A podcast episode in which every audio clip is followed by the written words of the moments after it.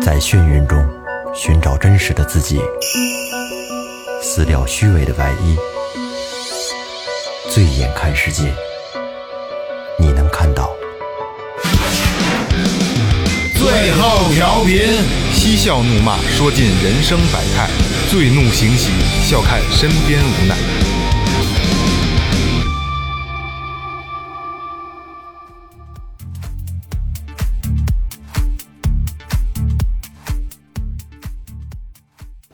Hello，听众朋友们，大家好，这里是最后调频，我是你们的老朋友萌姐。哎，大家好，我是二哥，A K A Sleep and Brother。大家好，我是老岳，来了。今天二哥没有开场啊？为什么？刚才刚刚说完我才做的开场。嗯二哥说不行，这最近找的这些都没有新意，一点都不走心。二哥说要给你们积攒一些特别有新的这个贯口，再再跟你们说。宁缺毋滥啊，对对必对，哎哎那必须的，多不攒点弹药。对，别弄得脏吧，不不不香，得香点儿的。 对对对啊，对，香。那咱们说前面啊，嗯，微博搜索最后调频，公众号搜索最后 FM，关注我们新浪微博和公众号啊。公众号里面有你们想要的一切，好吧？哎，嗯，呃，今年我们要做节目，就是大家也上上期节目咱们也说过了啊，做很多的系列，呃，但是我觉得今天我们要做呃最后调频决定啊，做一个跟这段时间的经历有关的东西啊，嗯，就是咱们这个新冠状病毒新冠病毒哎，就是二哥咱们视频的时候特新冠状沟啊病毒呃，这个这次这冠状沟毒可真挺厉害的、啊， 这对，啊，呃，新冠状病毒就是呃闹得大家就是人心惶惶的啊，人心惶惶的。呃，所以今天最后调频呢，把现在市面上能够搜集到的一些比较有特色的病毒和比较恐让让让人恐慌的病毒，做了一个大概的一个统计啊。然后今嗯天聊了大家病毒简单的对聊一聊啊，比如说都有什么啊大家熟知的啊，比如禽流感、猪流感、嗯、埃博拉，这今天可能会埃博拉都会做啊，这都是很很很近的一些事儿，对吧？就近几年的事儿。嗯是，哎，病毒呢，我简单的说一下啊，呃，咱们平平时咱们所说的就是一切都是生物，对吧？嗯对，就是比比如说原核生物、真核生物，原核生物里包括细菌和这个古菌，嗯啊，真核生物里呢就是咱们动物，然后真菌，还有还有咱们常见的植物，嗯，包括人可能都都在这里边儿，真核生物，哎。这这些所有的生物是都是由细胞组成的，然后这细胞呢就极其庞大了这个量，但是还有另一种就是病毒，这是独立的一套东西啊。怎么发现的呢？是法国科学家路易斯·巴斯德首先意识到他这个有这咱们市面上有这个病毒的存在啊，但是但是弄不懂那个时候早，嗯，大概什么时候呢？是一八八四年，他是从哪儿发现的啊？是从狂犬病。哦，啊，他是从狂犬病发现的，因为他觉得这东西就是怎么，因为他没有没没在人在发病人的身上没有致病因子，就是哎这东西是怎么来的呢？然后他就他和这个这个一起工作的一个法国的微生物学家叫查理斯尚博朗，其实这些英文应该让这个二哥念，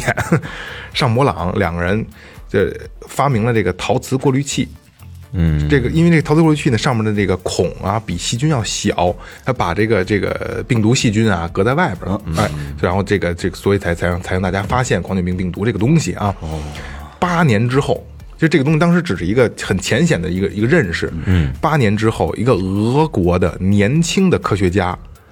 一说俄国啊，就全是司机类的啊，这也 这也一样、啊。俄勒金德伊万伊万诺夫斯基，俄勒金德真是俄俄语啊。伊万诺夫斯基从这个烟草花叶病的这个烟草烟草叶获得了这个这个细菌啊，嗯，明白吧？就是他他先提取细细菌，然后这不是甭管是注射是怎么，这个没没有详细的介绍啊，让这个东西得了得了病了，他证明哦，我操，这个东西存在的。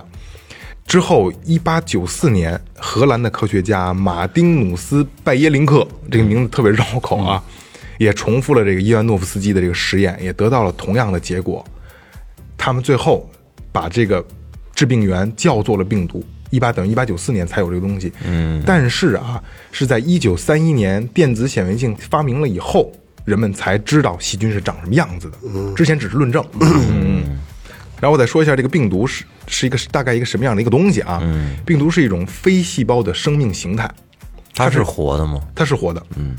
它是由一个啊核酸长链，这这个这个这比比比较乱啊，核酸长链和蛋白质外壳构成的，病毒这东西呢，嗯嗯，它没有细胞，对对，它没有细胞，它没有自己的代谢，它没有酶这个系统，它自己不不代谢，它就没没有屁眼子，你知道吗？啊，所以它就是只能是宿有宿主，宿主就是比如人啊、动物、寄植生物上的，呃，对，寄生，它就是它的就就是它的宿主，它要在这儿去繁殖。然后，如果没有宿主，它是没有任何生命活动的，也就是咱们就跟咱们这冠这次这次冠状病毒一样，传染之后它是感染你的细胞，嗯，然后用细胞啊是复制啊是转化呀、怎么怎么样的是繁殖啊怎么样，它才能够存活，才能够去治病啊。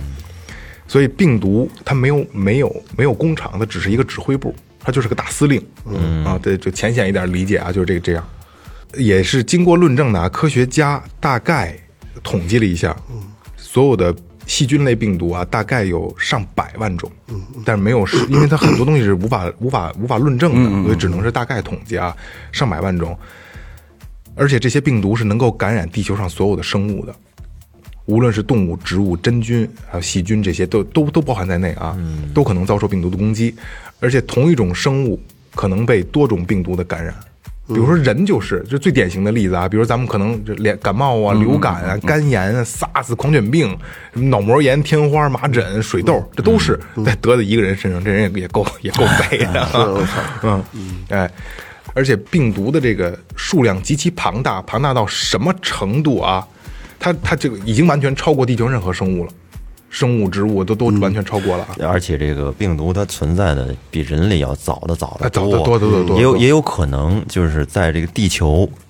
一开始的时候什么都没有的时候，可能就有已经存在病毒了。对对对对，你反向思考一下，其实人类才是宿主，呃不是才是寄生的一个东西。没准这病毒，地球就是人家病毒的家。对啊，你们后来产生了人类，然后去不断的骚扰人家的家园，很有可能是吧？嗯，因为它毕竟比人就这个嗯存在的时间要长得多得多得多嘛，其实病毒为什么可怕？我觉得还是主要是看不见，看不见摸是不吧到。？你要是说你面对一个敌人，你面对比如说来挑事儿的是吧？嗯面对敌人，你知道去怎么来对付他，包括报警也好，包括怎么着都可以。但隐是形说，我们的隐形敌人， 你看不见，你都不知道该怎么去防他。就是我我我给给大家有一个概念上的东西吧。嗯，每毫升海水，你们猜有多少个病毒？多少个？嗯，每毫升。没好得得有几万个了。我知道海水里面有很多的噬菌体，别别别，咱们就说病毒就是病毒啊，噬菌体是一种病毒，啊，对，特别有牛多少逼的个病毒，有多少个？不知道啊？二哥有概念吗？不知道每毫升海水里边含含有病毒的量是二点五亿个。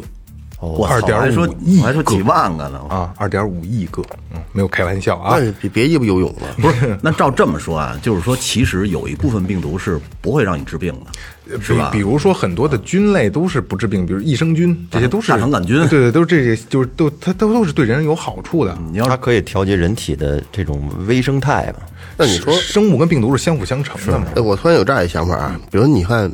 那、 这人体里不有抗体吗？嗯，是吧？有的细菌你能抗，有的细菌你就抗不了。比如说咱们像咱们北方人，嗯，很少去下水海水里边，嗯，去游泳，呃，那跟海边的，比如厦门的、三亚的，嗯，海南岛的，嗯，是吧？嗯，吐鲁番啊不，吐鲁番没海， 那个那边的，你你去那海里边游泳去，会不会就是更容易染这些细菌？我觉得没事儿，对，应该是没事儿。因为你空气里边也有啊，土地里也有，嗯，植物里也有，啊随着啊蒸发上空气的水，下雨也下来了。不是无处不在，关键是对，无处不在，这个无处不在。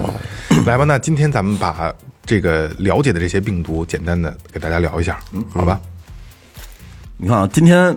这个咱们开的这个题目啊是聊病毒，嗯，但是呢，我把病毒的机会让给二哥跟老岳了，我聊一个细菌，哎，是吧？ 菌，嗯对，细菌，嗯、很多人啊肯定听说过一种病叫黑死病，嗯嗯，黑死病呢老老病了这是对，黑死病呢就不是病毒，它是一种菌，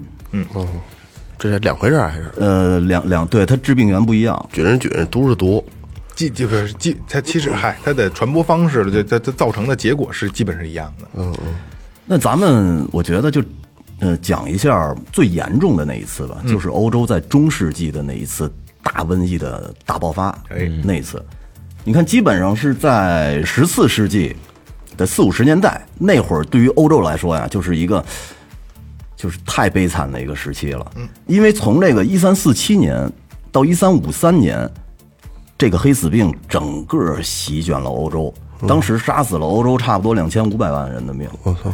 这两千五百万人占到总欧洲当时人口的三分之一或者一半儿了啊。那差不多边本来就人稀哈，地对，广这人杀的稀。差不多了啊！你看那个，就是咱们这个二战，说死人死的多，欧洲我操没少死人，但是二战死的人才占整个他们欧洲人口的百分之五。嗯，你那个相当于是百分之恨不得四十嗯了，那得杀了多少人一下？这东西呢是什么症状呢？嗯咱们说一下啊，简单的说呢，就是你刚得这个病被感染的时候呢，发烧。三十九度、四十多度的高烧嗯对，都有可能，嗯这很痛苦然后什么头晕呀、全身剧痛、恶心、呕吐、意识障碍，这些都是简简单单的。嗯，最重要的呢是整个你的皮肤黏膜和内脏黏膜会出血，哦内脏也会出血，坏死。嗯嗯。然后就是，呃，烂，最最重的人啊，几个小时就死了。哦，这个啊这么快，这个对啊，所以呢，当时呢，在欧洲的街头，你经常会看见那些人走着走着，嘣叽就扔地下了，喝多了是吧？对，扔地下就起不来了。我看早期症状就跟咱普通的感冒感其实冒差不对对多对，还你你还会发现啊，有的你看戴一墨镜，跟边儿上那儿跟躺椅那儿躺着呢。嗯，你上午出去的时候，你发现人家跟那儿躺着；你下午回来，你发现还跟那儿躺着呢。死了，你走近一看，你发现七孔流血，其实已经死那儿了，但是你都不知道。哦，它的传染机理是什么呀？靠什么传染啊？跳蚤，跳，哦，对，哎，这是不是鼠疫呀？鼠疫啊，黑死病就是鼠疫嘛，算鼠疫的一种。从鼠疫上来的，对啊，呃，当时有一个有一个那个嗯很牛逼的人啊，叫薄伽丘，写了一个叫《十日谈》。在《十日谈》的那个作品里边呢，他形容了一下佛罗伦萨当时的样子，就是说说佛罗伦萨突然间一下子成了人间地狱，行走在街上的人走着走着就突然倒地死亡，嗯，在家等待的这些人呢会孤独的死去，直到你在闻到闻到他尸臭味儿之前是不会有人发现的，嗯，就等于很多人其实都是死在家里了，而且呢每天有大量的尸体被运到城外。说当时满街溜达的都是奶牛，但是见不着人影儿，牛没牛得不牛了，哦没有事牛儿，没事儿，这他妈挺要是说牛逼呢，挺吓人的， 嗯，是啊，但是这个咱们就该往往下扯啊，这个为什么黑死病能到欧洲，在欧洲那么泛滥，杀死那么多的人？嗯，这就讲到蒙古国了。有哎，一三四七年的时候，蒙古国分裂了。分裂完了以后呢，他们不是有那头儿叫大汗，你嗯对知道吧？啊，可汗可汗大点可兵，那个汗，没错，没错，没错。当时对威尼斯商人特别不满，哦为什么呢？因为他们家呢去这个俄罗斯草原上购买了很多的奴隶，这个奴隶呢其实就是当时蒙古帝国的兵员，哦，就是当时的突厥人。嗯，他我操，那你你把这些人买走当奴隶了，我这儿没人给我打仗啊？对那哪行啊？那不行，那我必须得干你。嗯，当时呢，就这这些这个蒙古蒙古人呢，蒙蒙古军队就打了一个被威尼斯人统治了、控制的一个据点儿，就是黑海的那个城市叫法卡。嗯嗯。但是打这个城市的时候呢，其实这会儿的蒙古军队已经被黑死病感染了。他当时的很多这个当兵的人已经都死了，所以他战斗力不行。嗯嗯，打了好长时间没打下来，最后这里有一哥们儿出一主意，说要这么着吧，咱们把他们这个得黑死病的人的尸体拿那抛石机抛到他们法卡城里头去。好犯坏了，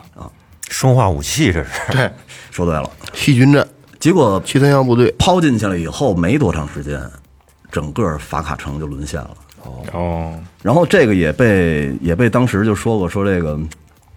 呃，是是世界上有史以来的第一次细菌战嘛，啊。然后这个病毒呢，其实就是在一三四七年的九月份，正经被这个法卡里边的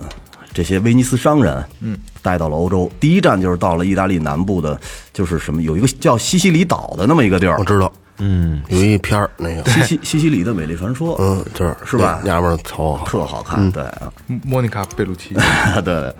然后到了那儿以后呢，呃，咱们大家记住这个时间啊，是一三四七年的九月份，十一月份的时候，经水路直接就到了法国，啊，然后一三四八年的时候，整个攻破了威尼斯和比萨。一三四八年的一月份攻破了威尼斯和比萨，在一三四八年的三月份，两个月就直接把意大利最重要的这个工商和文化的重镇叫佛罗伦萨给攻陷了。哦，紧跟着呢，这个黑死病就通过各种啊，通过陆路、通过水路辐射到了整个全欧洲的四面八方。嗯，然后法国什么那个那个那个伦英国伦敦，整个全部攻陷了。嗯，你看当时杀了欧洲那么多的人。其实当当时的受灾最严重的一个地方就是佛罗伦萨，嗯，当时死了百分之八十的人，嗯，嗯，那你看这东西他妈这么厉害，当时的这个欧洲中世纪是怎么治它呢？有治疗方案吗？有，嗯，但是特傻逼的一个治疗方案就是放血，嚯，哦，行吗？那不行啊，肯定不行啊。是，这个黑死病当时不是在欧洲泛滥吗？中世纪的很多这个很多的欧洲人都喜欢那种特简单粗暴的疗法，嗯，最直接的就是放血，他们家什么都放血，我告诉你，嗯，对，感冒了放血，就是痛风，哎呦放血，然后经期来了他妈肚子疼也放血这，本来就流着血呢，还给人哦放，就是血多，是，就所有的疾病，他们觉得都可以通过放血去治疗。就当时放血就成了一个万能的疗法。对一开始呢都是好多这个，呃，传教士，嗯，过来放血，因为他们觉得传教士比比较有文化嘛，嗯，那懂的东西多。后来呢，就是所有人都瞎逼放了。那看来他们就是这放血啊还是对有些病症还是有点作用的。没作用，那都没作用，那都放，还放，还还没作用，还接着放。那都不愚昧嘛，没招儿嘛。黑暗的中世纪那种愚昧嘛。你你你看最简单的一个就是咱们理发馆门口那招牌，嗯，转的那个，嗯，那个其实就是来源于放血疗法。哦，当时的好多理发馆是代理放血这业务的。哦，你看那是三个颜色，白色的、蓝色的和红色的。对，那白色呢就是代表纱布，你放完血得包啊。嗯，红色的是动脉，蓝色的是静脉。哦，是那么个东西，只要你看见那东西在那转，就证明这个店可以放血，你进去就放就行了。啊，这意思啊。可是你说这放血啊，可他妈的没少毁人。你知道咱们知道的最牛逼的两个人，一个是美国的第一届总统叫乔治华盛顿，嗯，就是放血给放死的。嗯，还失血过多了是吗？对对，是有够多了。还有一个呢，就放是放他妈过把了，我操！就是那个莫扎特莫扎特啊，啊，莫扎特他妈也是在。挺好的一岁数，觉得有点不舒服，出去放个血吧，拉完口子以后感染了，一个月死了，都是他妈放血给放死的破。伤风，你说到这个放血啊，你看这个好像有点像一个嗯医生要干的事儿似的。嗯，但是还有一个特别牛逼的形象，就是这个蒸汽朋克的这个领军人物啊，那个鸟嘴医生，我不知道你们有没有印象？我知道，鸟嘴医生的这个由来，其实就是这个黑死病给他们看病的这帮医生演演变过来的他。那是口罩，他们就戴着那种鸟嘴型的口罩吗？哎，没错儿，当时的医生啊，就是为了想杜绝感染，弄一个大袍子，大油布袍子，嗯，呃，那那个上面戴了一个黑帽子，面部呢戴了一个像鸟嘴一样的那个过滤器，嗯，里边啊可能搁着点什么棉花呀，搁点药什么的，嗯，有俩玻璃镜片儿，让你往能看见就完了，然后拿了一大棍子，嗯，那棍子呢就是挑那个什么这这个病人的脏衣服、脏被子什么的用的。但是呢，一点作用没起到，等于是很多的医生和护士在这种形象就是被被穿成那样的时候，还是依然得这个黑死病，大片大片的死去。因为它跳蚤传染，它不是空气传染，就是他不懂啊，当时的人，就穿上这衣服还能被跳蚤咬上是吗？你不一定是当时咬的，跳到跳到你身上了呀你。不啊跳蚤这东西它对不是空你不气，一定是当时咬的。实体结果就导致啊，当时好多人对这个形象就就不怎么不怎么喜欢了，就觉得我操，你这个这鸟嘴医生一出现，就代表着死亡。对、所以呢，他们后来你你看就给改成了他妈这个鸟嘴医生是拿着一个大镰刀，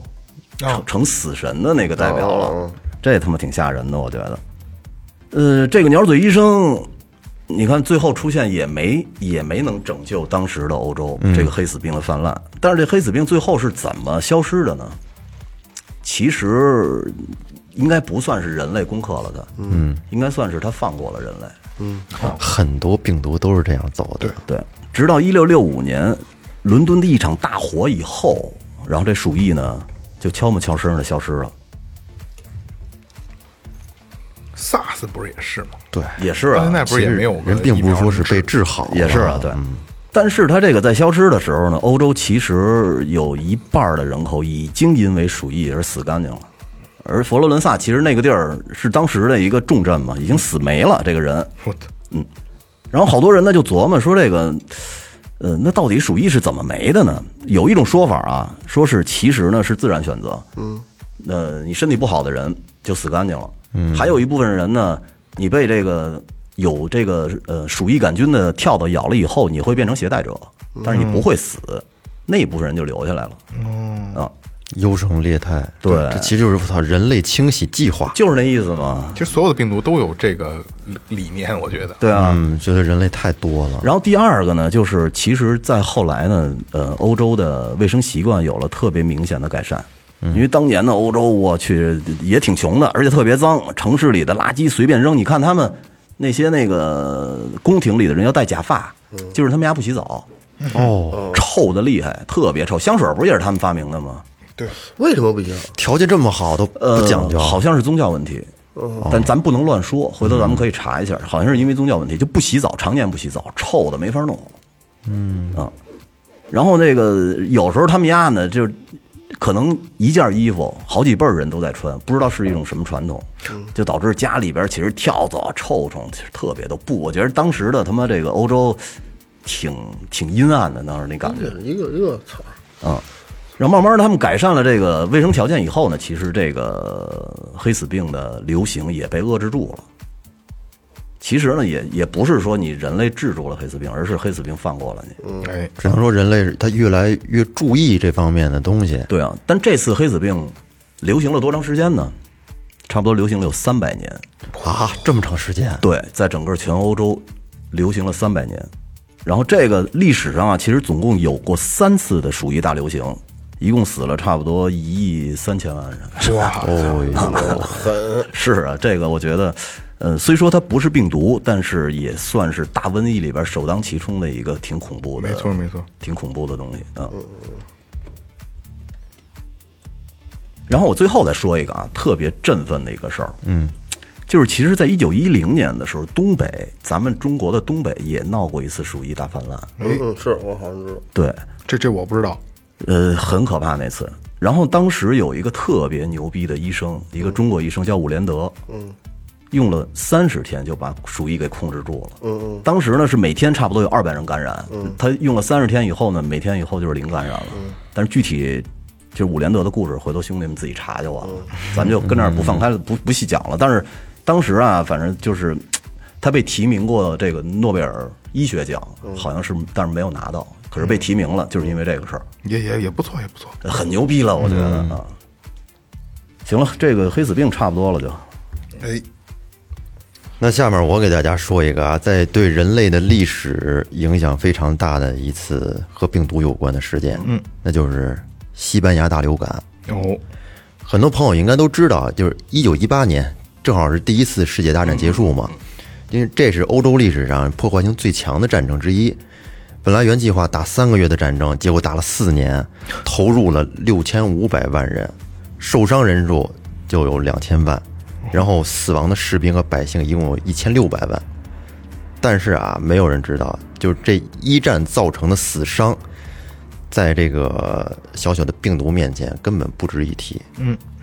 一九一八年西班牙大流感一共造成了五亿人感染，嗯我去，四千万到一亿人死亡，而当时世界人口的总数也不过十七亿人左右。嗯，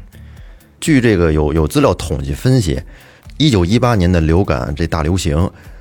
二十四周的死亡人数比艾滋病二十四年的死亡人数还要多，比一百年的黑死病死亡人数还要多。那黑死病在他面前就是大巫见小巫了，我感觉。啊这个西班牙大流感相当厉害，咱好好说一下。嗯这个大流感当时一共是来了三波，它不是说一次就完的。其实这和咱们这个新冠肺炎有有点也有点类似嗯中途地有嗯方有，有变异是吧？就是因为你看新冠肺炎现在不不也有专家也在说，咱们要预防它二次反弹嘛，对，是吧？当时西班牙大流感它正是第一次接触了之后，没过多长时间，紧接着第二次又反扑回来了。你知道 SARS 疫苗那会儿一直没弄出来的原因，就是因为这个，就是你刚准备弄疫苗的时候，它变异了，它变异特了，别变而且讨厌变异的非常快。嗯咱们刚才说了，大流感当时一共来了三波，这其中第二波是最凶猛的。嗯，第二波的它的突出特征就是致死率极高，嗯，而且死亡的速度非常快。有资料说啊，就这些人有什么症状呢？刚开始看上去其实就是普通的流感的患者，又跟普通感冒差不多。哎，但是，一旦疫情发作了之后，患者当场就发先先发高烧，然后这脸色就瞬间变得铁青色。嗯嗯。被送到医院以后呢，马上就会转化成当时的医生从没见过的那种严重肺炎，哦，还是攻击肺。也是肺，而且外带大量的咳血，不出几个小时就会死亡。那咳血，我觉得可能就是肺部完蛋了，对是吧？那碎片儿啊，对对对，有的说这美国的有普通家庭里面，甚至出现这种情况，就是这个老公早上起来上班的时候好好的走了，到中午的时候症状发作，下午就直接去世了，连抢救都来不及。真他妈快！而特别值得引人注意的就是，一九一八年大流感这个死亡的对象针对的人偏爱的是健康的青壮年，而不是说通常咱们大家认为的这种儿童老或者幼病老残年孕人。哎，对，不是这种。那么为什么会是这种情况呢？据这科学家研究说，这是因为第二次西班牙流感它非常具有侵略性，它会诱发人体释放出最终的一个大招，叫细胞因子风暴。哦，它这个是相当于就是对咱们人体自身免疫系统的一个最终的总动员。哎呀，我都怀疑是不是跟这新冠成分，因为新冠也是这样，对吧？对，也是这样啊。它会引起你身体强烈的这种免疫反应，嗯然后呢，这种你你的自身的免疫系统，它会无差别的去摧毁你所有的细胞。等于等于就是那个白细胞，它会不分你这细胞是好细胞坏细胞，上去就干，全给你干全死干掉啊！最后导致这患者急性的呼吸性衰竭。它全干的时候，那个地儿会有积液，是吧？嗯嗯。干完了以后，对，但是这老年人和儿童，他因为免疫系统比较弱，哎，反而就恰恰避免了这种扛过来了反应的这诱发，就活下来了。然后啊它本来它活性成分没那么高，对。然后咱们再说说这个当时的英国伦敦，在一九一八年的五月份儿，欧洲各地的都因为这个美国军队的到来，然后开始爆发这种流感。但是呢，这疫当时的疫情并没有让伦敦当地的居民提高警惕，相反，这协约国军队开始占据上风的好消息，让人们觉得很激动，牛逼啊，值得啊庆祝啊，变得开始松懈了。然而，这个媒体在当时也没起到太好的作用，因为它也会有一些不实的报道，哎，当时媒体报了吗？就报这个病毒了 吗？嗯，也有报道，有报道，但是但是吧，他说什么有有的媒体就是说，这病毒经过频繁的传播，已经被削弱了，人民群众吧，就在这轻松的报道当中就放松了警惕。哎，怎么都这样啊？商场照常开业，然后什么演出什么照旧举办，你照看常集会。你看这次某一个国家的领导人还说呢，说大家不用戴口罩，口罩是给病人戴的，健康的人不用戴口罩啊。对，我记得那我前段时间嘛，采访意大利人、嗯群众，就是说意大利的风俗不是相互见面之后打招呼，对对对亲吻啊亲吻嘛亲吻啊。说因为这场疫情，那你们会不会停止亲吻礼嘛？年轻人说不会，死亡也不能阻止 阻止我们真猛！啊见面亲 吻。后来很不幸，流感就传遍了整个伦敦。它它名字叫西班牙大流感，但是现在已经传到英国了，是吧？它只是叫西班牙大流感，但是并不是实际从也西班牙开始的。哦，在一九一八年的六月份到七月份，英国当时记录了有一万人死于这场流感。哎呦，你再想想咱们现在这新冠肺炎，不也只意思是差不多吗？但是当时的医疗条件不灵啊，是不是？咱们现在好家伙，这个这政府响应速度多快啊！对你在这种情况下，其实还有还那么乱呢。如果要是他们当时的那个那个欧洲的状态、医疗条件、那个德行，嗯，我估计他妈死一万人都是少的。而且还有一个比较咱们可以比较有意思的事儿啊，当时也是各种谣言层出不穷，有人说狗身上携带流感病毒，于是警察就开始在街上捕杀流浪狗，啊，有的人还杀掉自己家的宠物狗，你是不是看起来比较熟悉？是啊，哎，我发现这东西好像就是人性。你看，这这么多年了，人性依然这样。这次这次还是有人会说，会说宠物也会会传染。中间有一段人嚷嚷过，后来就被辟谣了。非典的时候也这样，是吧？因为我这一有疫情来了以后，好多人就他妈趁乱，我就闹点事儿。我觉得一九一八年的时候，还有一个就是说，当时人们如果要是听说什么什么对病情有效，这东西立马脱销。有点意思，窗帘对啊， 所以说不有有人有人说嘛，人类从历史中学到的唯一教训就是，人类无法从历史中学到任何教训。 这句有点意思。悖论其实是这个。所以说，有专家就认为，这病毒其实从来都没有灭亡，只是说什么时候来的问题。这个西班牙大流感它也是，并没有被消灭掉，而是悄无声息的，就是自己就走了，具体怎么走的你也不不知道，你也不知道它什么时候来，也不知道它什么时候走。而且你知道他，我觉得用的“流感”这两个字儿，好像，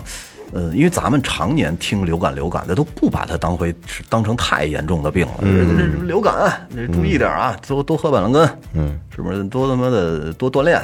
对对对，但这个流感动不动就他妈死人，我操！有劲，这可能应该算是叫流感瘟疫吧。是啊，而且都是流行瘟疫都是攻击肺部，嗯，这挺吓人的。因为感冒就是上呼吸道感染嘛，所以它只能往这上靠。主要是这个东西吧，咱们日常当中其实太常见了。每年你说谁不得几次感冒？是啊是不咳嗽几声、发个烧，这很正常的。是啊，但是谁能知道是什么时候这种症状就变成了致命的了？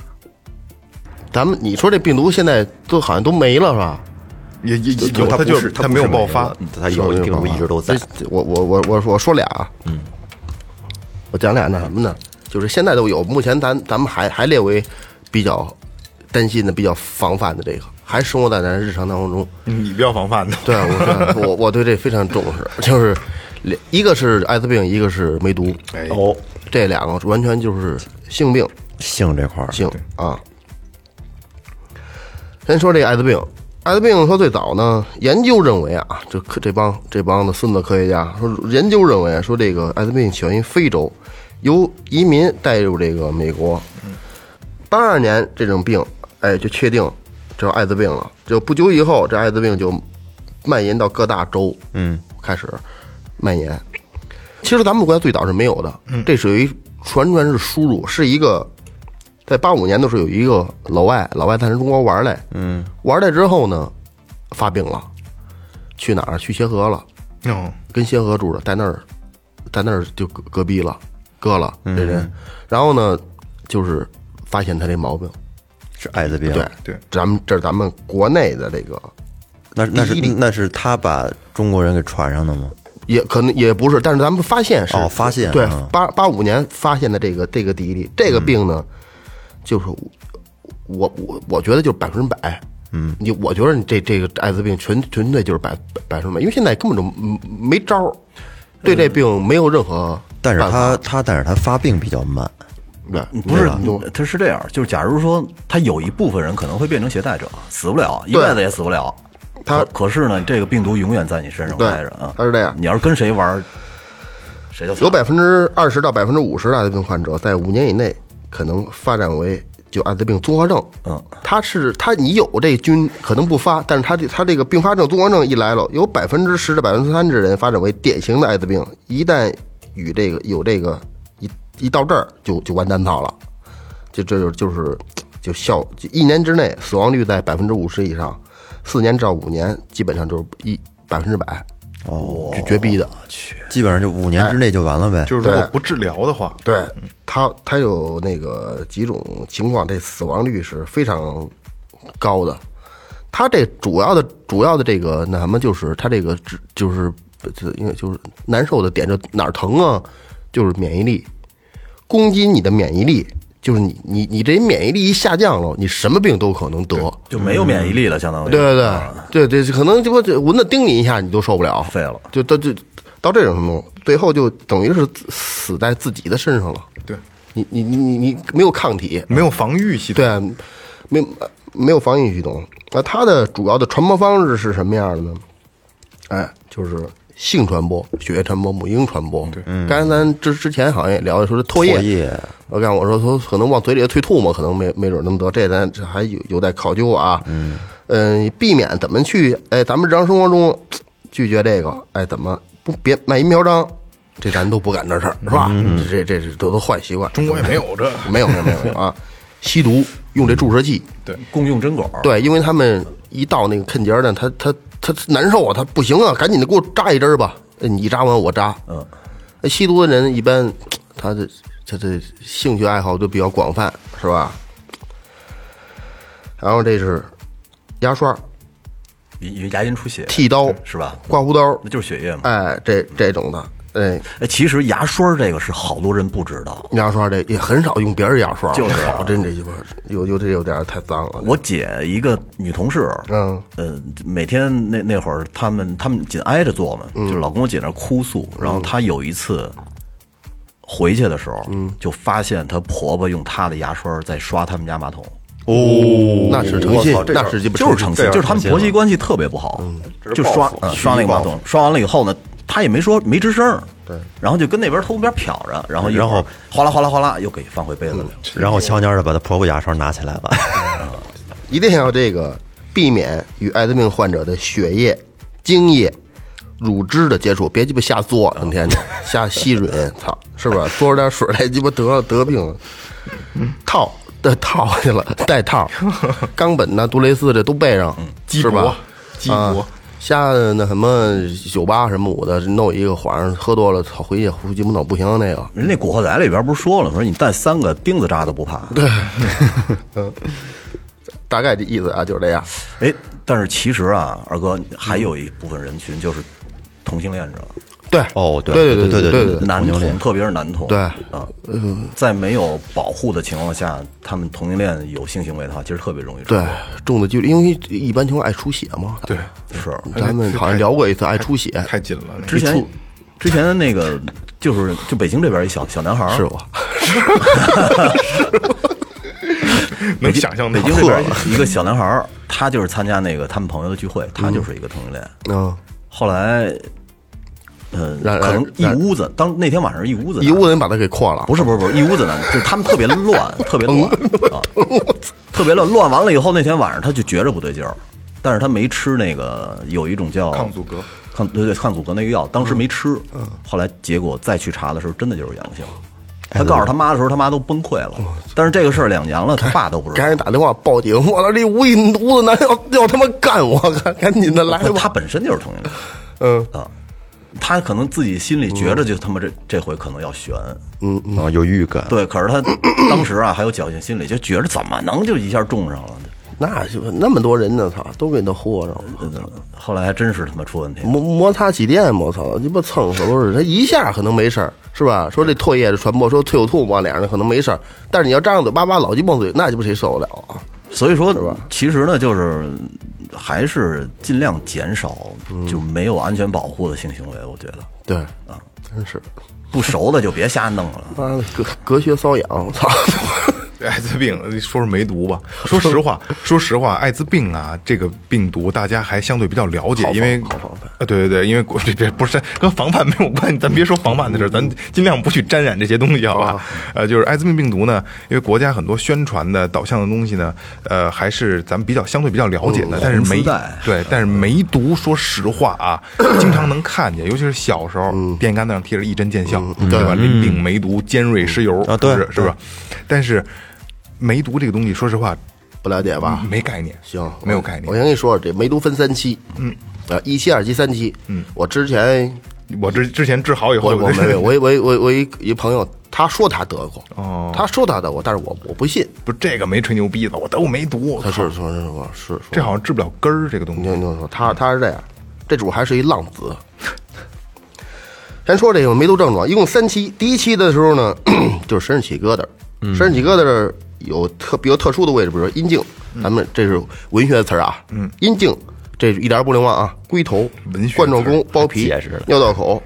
哎，女性的大小阴唇、痘儿啊、宫颈、肛门这些地方，这豆儿可不是文学词了啊！ 嗯这这是咱们最后的词儿，都会起这个疙瘩，无痛，不痒，没感觉，哦，他他哦，他没有感觉，没感觉，不不不疼，也也不痒，哎，有有点儿啊，哎，小溃痒，哦，哎溃疡，哎，对，有点会溃啊 疡，会有破口、创口，分泌物增多，嗯，估计可能流流脓吧，那不是发烧不发烧什么的，没有管管困，没感觉，流脓， 有那疙瘩儿有点硬，哎，一个月一个一个半月，哎哎俩月，哎哎哎，就说的跟二哥好像得过似的，没没没， 现咱在们咱们咱形容用我的方式，一个半月俩俩月，哎，还能好。哦但没哎不，这这就是一那疙瘩就下去了。哦它能恢复这这这一期你别不当回事儿，下一个紧接着就二期了。假象，啊对，也就是一期的时候是最好的治疗阶段，对，二期的时候时候会侵犯，一期都能治，二期时候侵犯你的这个黏膜、骨骼、内脏、心血管、神经系统。哦哎二期进入二期厉害了，这时候发烧了，发烧脑袋疼、关节疼、脾脏肿大、肝脾肿大、淋巴开始大了。排毒的这个这一套系统，脖子啊、胳肢窝这地儿啊，和那个下巴颏底下这个呃淋巴就开始大了。男性发育率还低百分之二十五，女性百分之五十，三天到五天好了，接着下一步就是二期还能好了自己，不是好了，就是这症状下去了、啊就是下去了下去之后下后边紧紧接着就是梅毒梅毒嘛，以这来就是身上开始就没有毒了，开始斑了出斑了，这阴就是三期就是你不前两期不治的，它能自己下去。就溃疡了，它不是，它只是症状上的缓解，症状上缓表解面上看不出来对了，但是它病毒它还它在改，，就是那疙瘩可能改别的样了。哦，明白吗？从那开始，那那疙瘩下去，五加起一别的，到三期时候，说实说说说白了就是，比如那阴道出现溃疡，就开始糟了。哎呦喂，身上红斑之后就开始身上就往里烂烂疮嘛，它就就就就糟了。就是，然后他就往里头走，走心血管啊，这里这里边儿一点儿一点儿的，就这人家就就就烂了，就等于到第三期就基本没有治疗的，没戏了哦，没戏了。这东西能死人呢还？太能，我操！不是，我一我直以为这哎个梅毒就是普通性病呢。不是我我给你那什么，我我我你你我这历史上我我给你瞧瞧我这个，啊你看我历史上历这个史上都有梅毒的名人你很瞧我龟多，头这疤，这个很多人死得得得过这病。我我一说几个那什么的，哎呀，刚才艾滋病有一特别名人，咱没说得这病死的，艾文约翰逊不是高峰，这个这个，就哦就唱这歌的弗雷迪，就是艾滋病死的。，对，皇这个后皇后乐队主唱，他就得艾滋病，他公布他得艾滋病之后两天，哇，他就死了。那就肯定早得好长时对间，对对，好像好长时间了。他现在有一个 M M V，那是就是得艾得艾滋病时候录的。我念都谁得过呀？尼采、梵高、贝多芬、舒伯特、马勒、呃列宁，就这都得过。二哥梅毒、而且你你你你看啊，泰森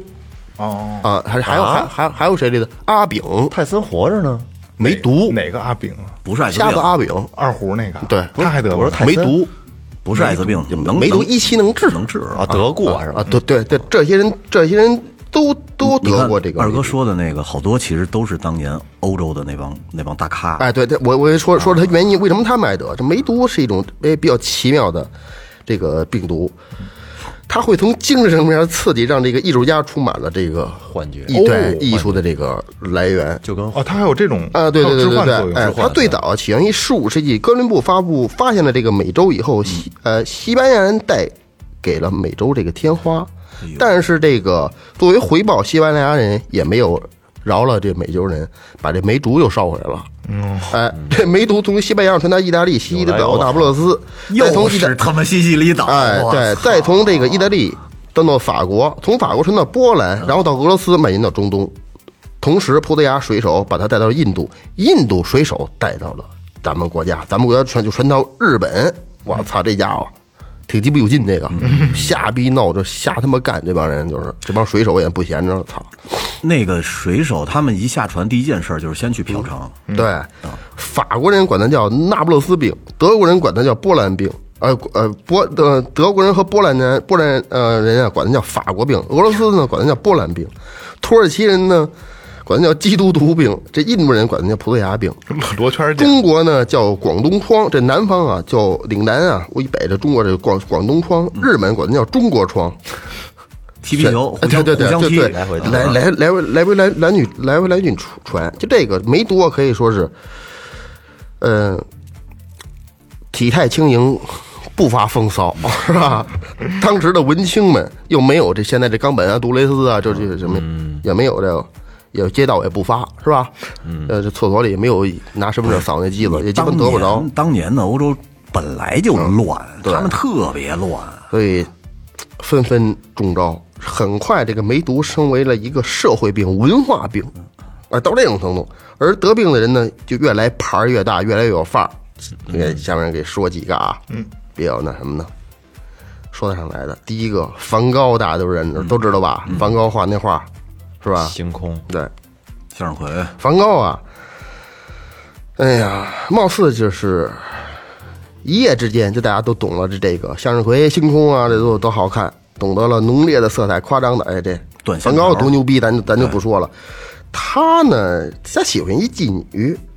那种，而且他跟高更是是铁磁，对啊，他跟高更关系的好，他俩还共用这个妓女，要不然他俩都都得了呢。他那耳朵不就是因为那一妓蛋女挑啊，因为那妓女给给切下来的嘛，他自己那耳朵。对，一八八年，就是梵高来到了法国南部的一小城阿尔。哎，到这儿，他跟高更一块儿共用一个叫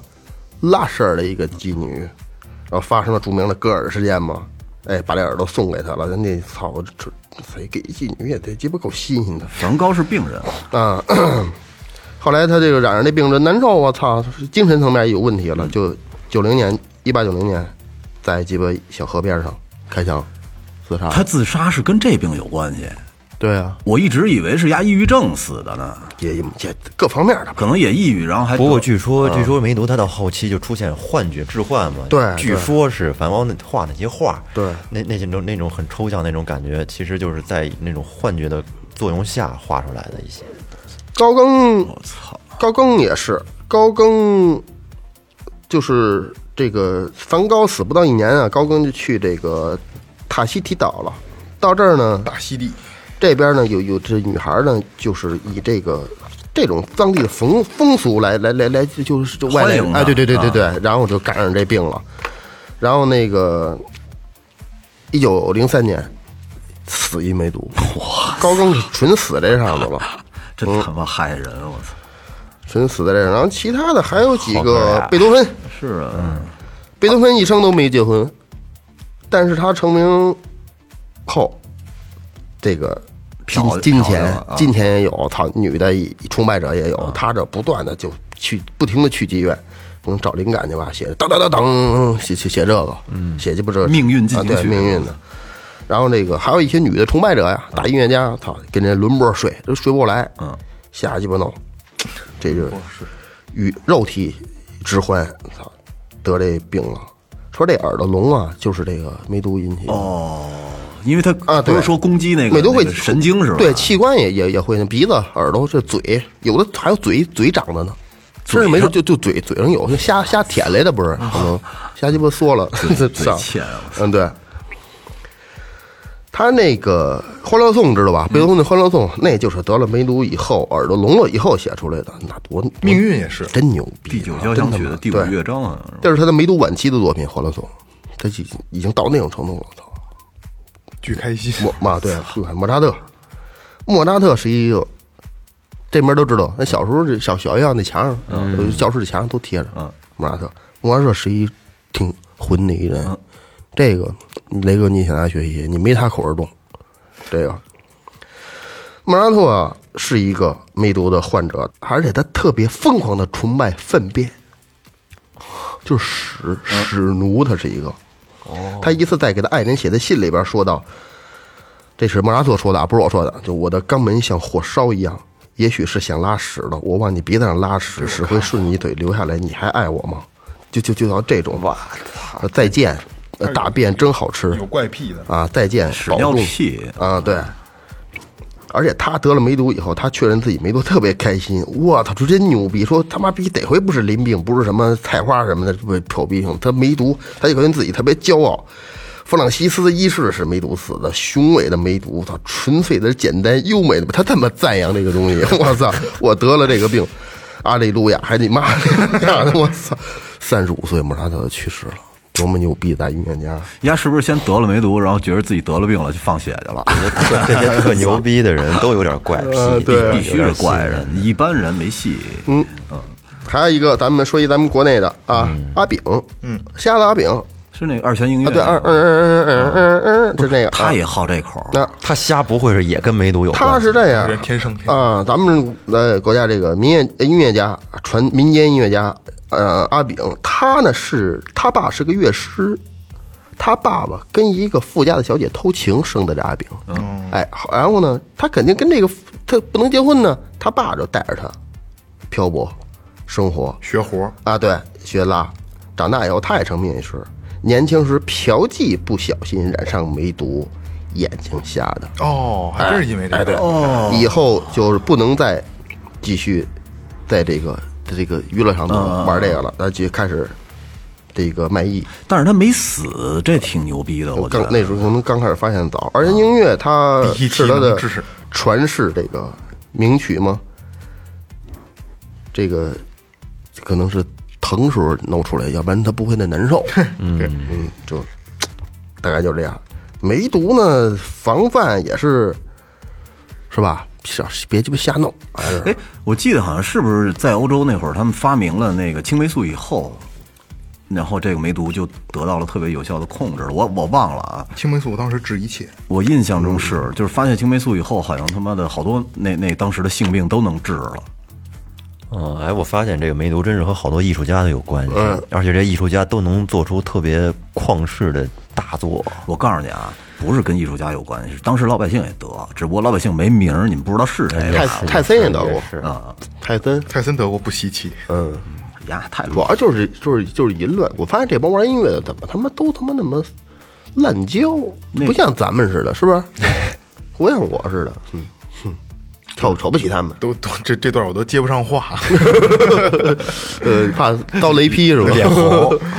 行吧，差不多了吧？嗯，